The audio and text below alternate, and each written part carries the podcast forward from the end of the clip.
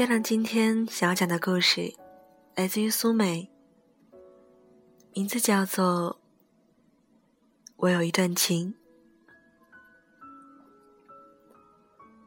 我爱过一个人，而且爱了好一阵子，为对方写过日记、小说和情信，直到不久前，我还时时想起这个人。特别是早晨睡醒后，万物都处在朦胧状态时，会格外想得多一点。但长久以来，我都没办法定位这个人，不是前男友，也不是蓝颜知己。蓝颜知己这个词儿真让我恶心，也不能算简单的朋友。只有一点是清楚的，那就是我爱过他，但这一事实仍旧没办法给他定位。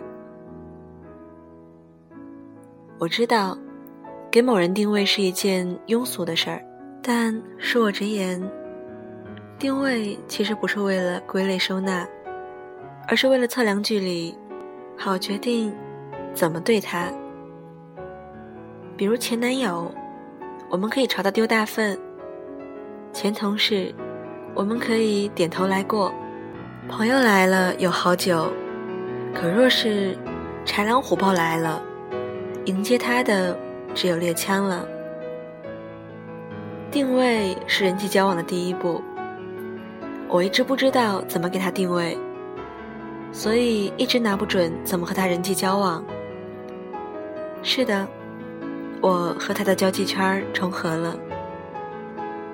事情是这样的，一对恋人确定了恋爱关系，招了双方的好友兼同学，坐在一起算是见个面。青岛也不大，结果就很有趣啊。男恋人的同学和女恋人的闺蜜是初中同桌，而女恋人的表弟又是男恋人死党的舍友。诸如此类，加上单身的多，很快这一群人就经常扎堆儿到处玩乐。滚雪球似的，这个圈子常规人数达到小二十人。每次活动，即便有人缺席，也还是能够保持十二三人的规模。加上一向 AA 制，没什么负担，也就经常往来。我就是在这样的活动中见他第一面。他比较活跃，人勤勉，有分寸，喝醉了也不发酒疯，而是把车停到路灯下，睡一觉再开回家。知道这一点是因为我第一次参加活动，正好赶上他喝多了。当时车上五个人。我在一条线上最远，送来送去，剩下我和他。他喝了点酒，坐在驾驶座上自测了一下，感觉还可以，然后就起步了。开着开着，车速降下来，停在路边。他说：“不好意思啊，我得缓缓。”说完就睡着了。我在副驾驶上有点尴尬，下来打车走吧，把他一个人扔在路边不太像话。可是要坐在车里等他，不知道他多久才可以缓过来。当晚我心情不错，也不尿急，也不困，而且他人也不讨厌，就掏出手机玩了起来。这有点百无聊赖了。因为手机很快没电了，在车里东看看西看看，就看到睡在驾驶座上的人了。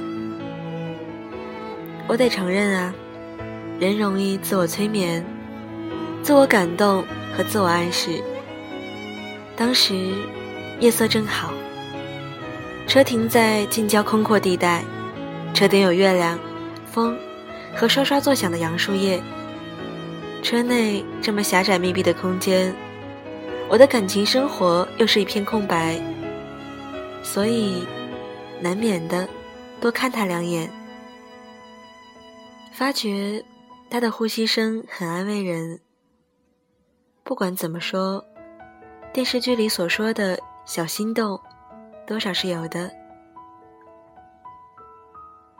后来的情节平淡无奇，他很快就醒了，自我嘲笑了几句，就把我送回家，客客气气的走了。女人大概都是这样，对人心生好感，对方做什么都不会太反感。当天他客客气气的走了，或是大大咧咧摸我的手，我都会觉得还不坏。后来的情节都是人之常情了。我参加活动很频繁，被认为是人品可靠的饭局固定班底。平心而论，真不是冲着他去的，而是确实无事可做，闲得无聊。当然，如果他也在，额外的那份小快乐还是不容忽视的。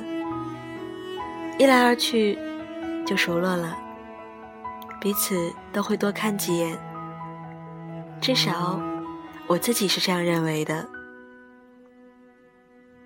在这期间，圈子里来来往往的人不少，有些人来了一次就因为频道不对渐渐淡出了，也有新人来了玩的蛮开心。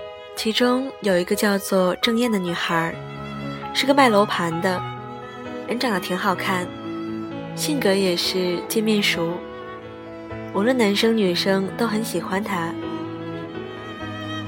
那次我们租了船去岛上吃海蟹，吃完了在沙滩上唱卡拉 OK 到深夜，人渐渐走光了，剩下四五个人还恋时光不舍得散。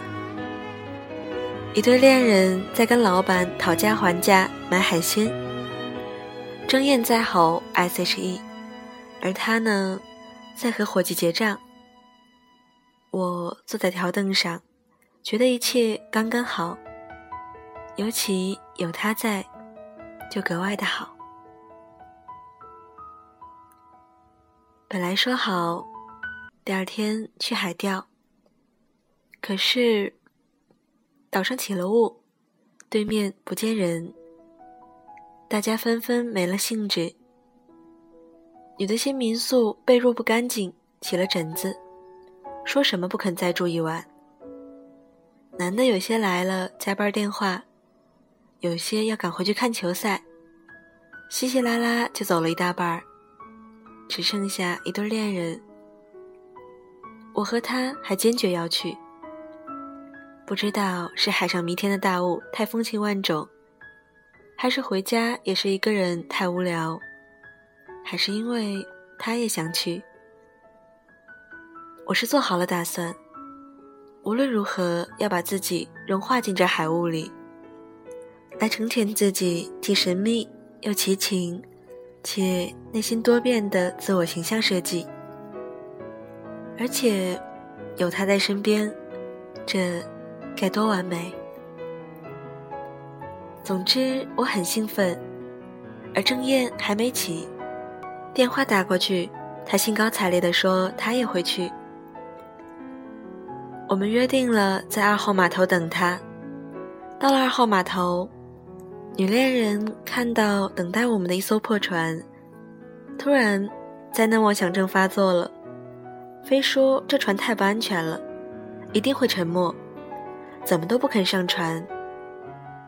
男恋人于是只好陪他撤退，赶去搭乘回青岛的轮渡。只剩下我俩了，坐在雾气缭绕的船上，相顾无言。我心里有小小的甜蜜，他有点感应似的开始局促不安。健谈的他有点找不到话题，说了三两句天气之后，彼此居然开始聊到工作。我才确切知道，他在辽阳西路开了一家汽修店，专门卖德国轮胎。船家有点不耐烦了，问我们走不走。船家的加入仿佛救了他似的。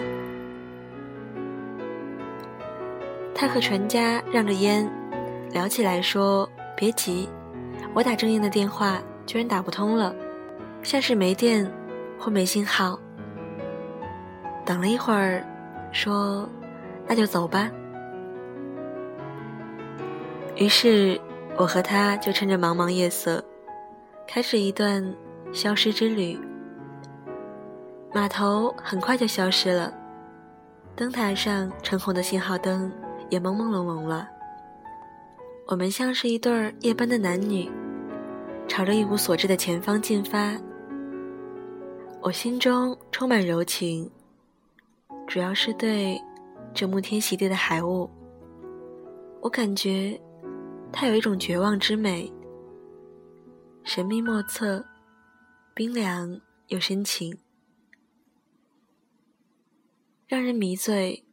而这画面里有它，平添一份微微的疼痛，让人想到一些惆怅的爱情。而他一言不发，在船头安装钓具，拉扯钓线。他的得心应手也让人满意。我上前帮着整理鱼线，很快就又无事可做了。船马达声哒哒响着，头发也湿淋淋的。他想抽根烟，拉起上衣襟挡着风和雾。我看着他那一点被风暖和的胸口，觉得自己可以变成他手心里的。那支香烟，海钓并不成功，雾太大了，风也起来了。船家很快就唠唠叨叨要返航。我对垂钓并无特别的兴趣，在领略过深藏海雾之后，心愿已了。他似乎也并不习惯和女人这么亲近，局促的仿佛用光了所有表情。至少我当时是那么感觉的，于是就返航了。没有人有什么不满意。上岸之后才得知，因为大雾，码头陆续关闭了，我们没法回青岛了。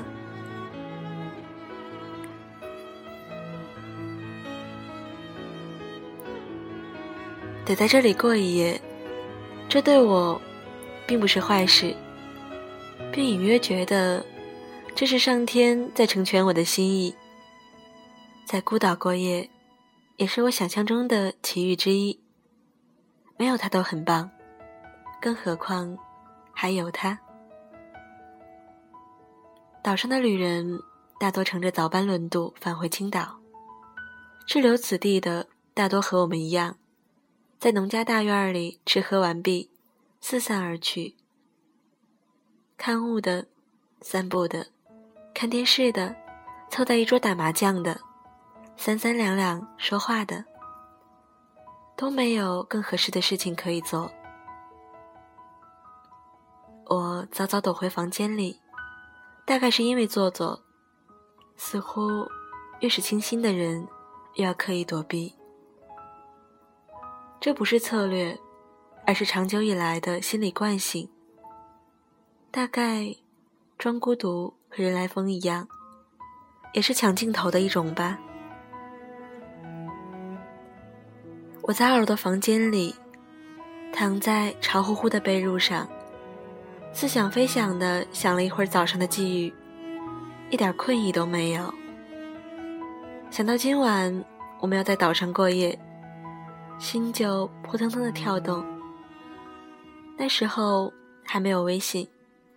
手机上 QQ 也不普及，女恋人给我发短信，说郑燕手机没电了，而且找错地方，没找到我们，倒找到回青岛的轮渡了。听众人一吆喝，他就嘻嘻哈哈跳上他们的船。现在已经到青岛了，他又问我们如何了，我说估计得住一晚。女恋人又发短信说。那你们注意安全。天光暗淡下来，他来叫我出去吃饭。我们居住的这家渔民准备了晚饭，但他建议出去转转，看别处有什么好吃的。在村里走了一圈，进了家面馆，面倒是一般，妙在有新收下来的毛豆，盐水煮了非常可口。我要了一碗刀削面，他说不太饿，只点了啤酒，一手啤酒，一手毛豆。有一搭没一搭的陪着我吃，一顿饭下来，他毛豆没吃多少，酒倒喝了好几瓶。我有点尴尬，同时又感到很舒服，就连客套礼仪都随他去，一言不发的吃一点毛豆，喝一点面。他问我喝不喝酒，我说不喝，我近视眼，喝酒对肝不好。他哦了一声，然后又问：“你近视多少度？”我说：“九百度吧，好久没测了。”他说：“挺深的，看书看的。”我说：“也不完全是。”他就说：“你看那么多书干嘛呀？”说完，我俩都笑了。笑完，他继续喝酒。我感觉他一直看着我。就只好低着头，假装专心致志的剥毛豆。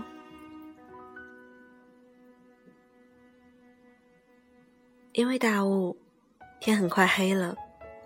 我们吃好饭往回走时，对面已经不太能看清楚人了。我很放松，不是舒服的放松，而是任何事情发生我都能够接受的放松，把自己不太当回事儿的放松。当然也可以理解为，完全不控制场面了。进入小院时，他在主人不舍得安装灯泡的楼梯间里拉住我的手。我放松的不像话，看上去一定像反应很慢。事实上，我反应确实也不快，因为我不知道有什么可反应的。他很快贴上来吻我，并不讨厌。进入房间后，他开始脱我的衣服。我挣扎了几下，他又开始脱我的裙子。我又挣扎了几下。这挣扎不是假正经的，因为我确实想和伊尔睡，就这样睡一晚很美好。几乎每个女人都想象过，最美好的男女之情就是不着急，慢慢来。他拥抱你，抚摸你，是因为爱，而不是欲望。他肯与你合衣而睡，就这样一晚上。但男人的逻辑估计不是这样。合衣而睡对他们意味着，不是爷们儿。我当然知道这种差别，也不打算在此时推销我关于美好的想象。最后的结果就是，二人齐心协力，把事情办成了。平心而论，在这件事情上，我们算是无功无过。他并不出众，我的表现也差强人意。也许是因为他并不在此事琢磨过多，我也没有适应陌生的躯体，气氛还算融洽。彼此并没有过多的指望或失望，因为并没有熟悉或亲密到一定程度，多少有些尴尬。即便如此，我得说他挺温柔，用嘴给我喂了茶水，还企图搂着我的腰一起睡。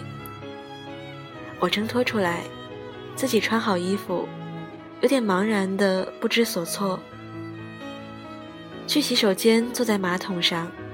也还是不知道干点什么好。突然又想出门去大海边散步，可是大半夜的，主人已经锁了院门。就这么站站坐坐，一个多小时过去了，慢慢接受了床上有个人这件事。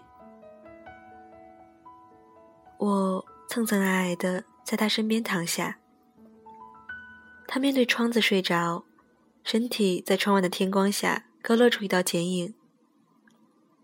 我伸出一根手指，在这道剪影的边际上慢慢抚摸过去，是肩、臂膀、腰，是织物的触感。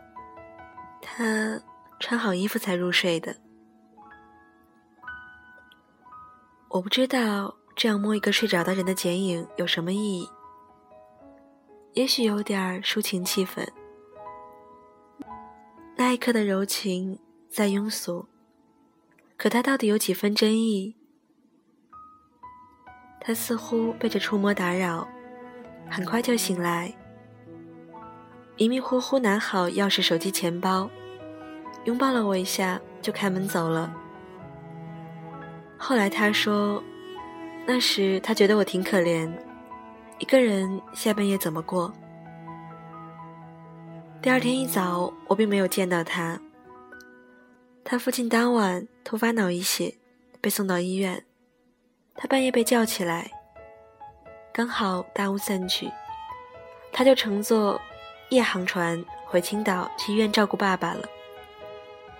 因为是半夜，他叫上我也不合适。扔下我也不合适，就留了五百块钱让主任转交给我，招呼我买船票回青岛。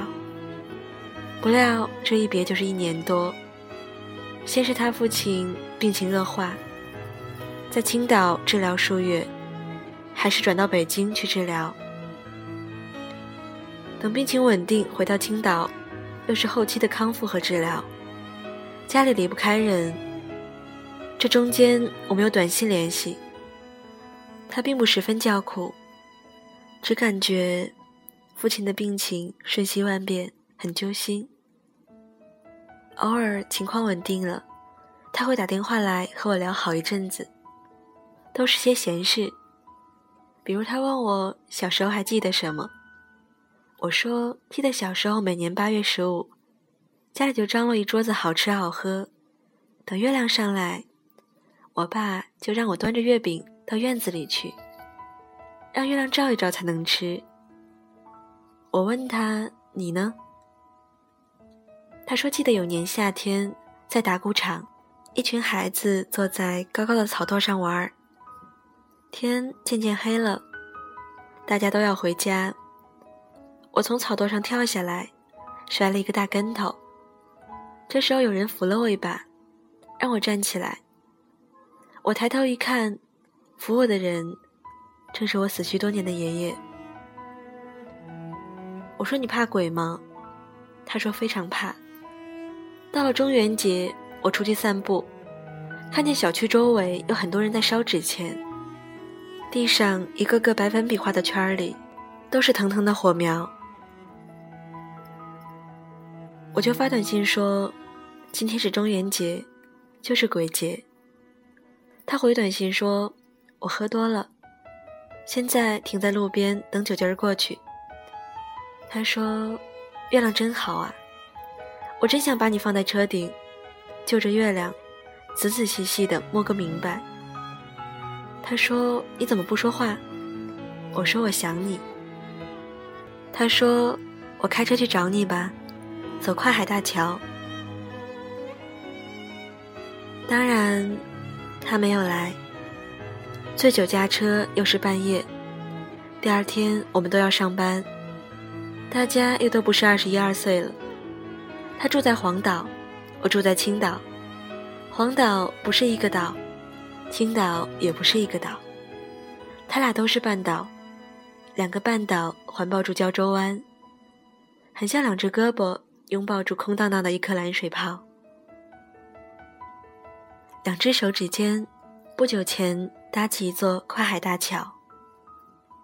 交通不依靠轮渡，确实方便多了。他父母一直常住黄岛，病了之后，他也从青岛搬回黄岛父母家。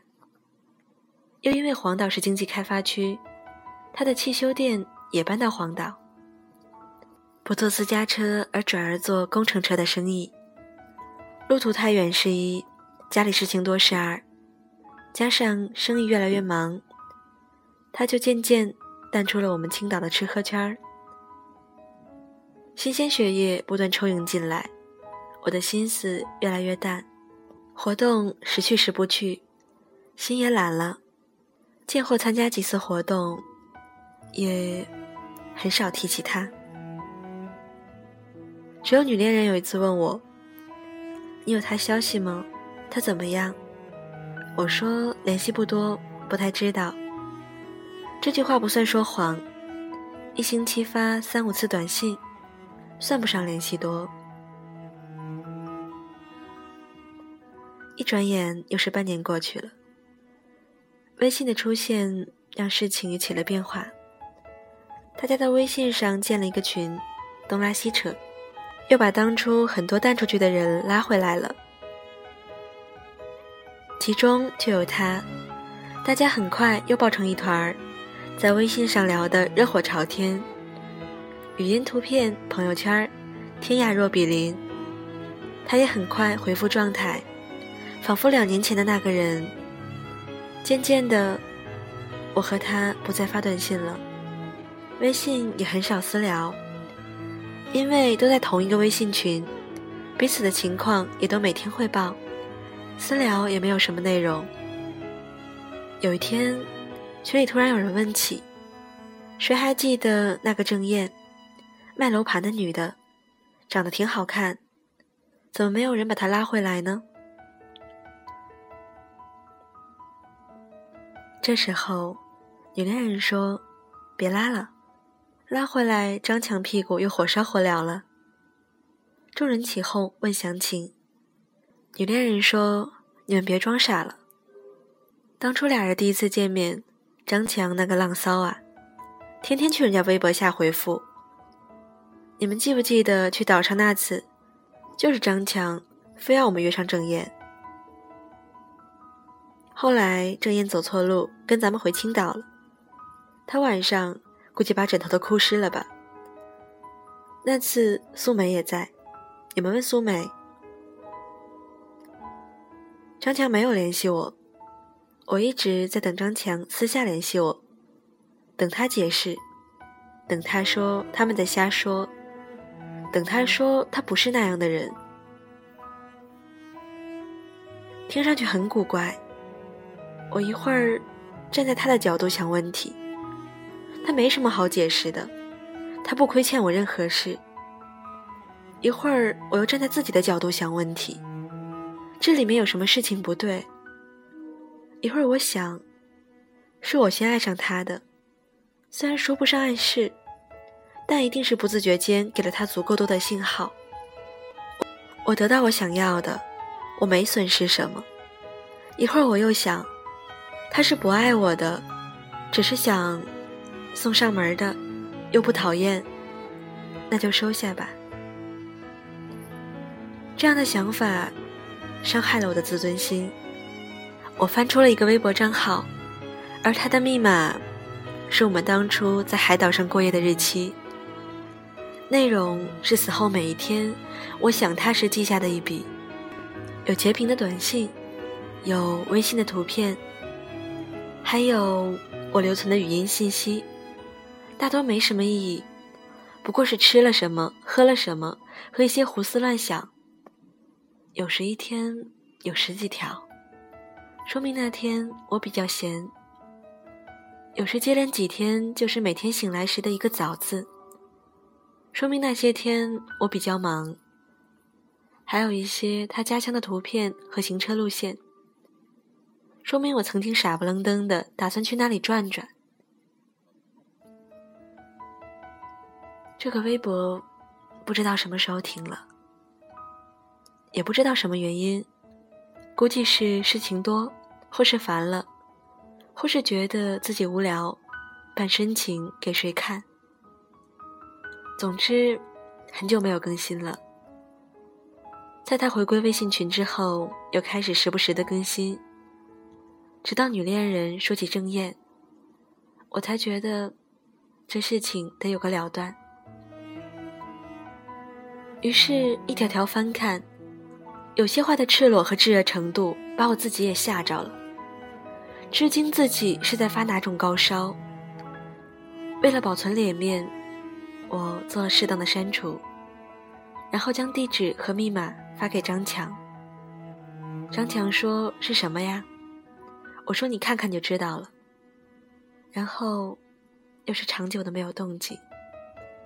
他当然是看了，只不过无话可说。我感觉自尊心又一次受伤了，可是同时我也清楚的知道这就是矫情。我指望他说什么呢？人生充满这种阴差阳错和似是而非。非要问他爱没爱过我，或者出于什么动机有了海岛那一夜，这都没有意义，而且是自取其辱。就好比你问我，我是因为无聊还是真心才爱上他，我也无法回答你。但有一件事我是清楚的，就是无数次我在床上睡去，都对如何醒来有一种想象，那就是张强开着车。奔驰在跨海大桥上，穿云破雾，一路直冲我的梦而来。开门，轻轻走到我的床边，抚摸我的双脚，直至额顶，让我在他的亲吻中醒来。至于他如何得知我什么时候睡着或醒来，怎么打开我的门，怎么确定我不会尖叫着给破门而入者一记老拳？我都没有规划好。我说了，这不过是一个想象罢了。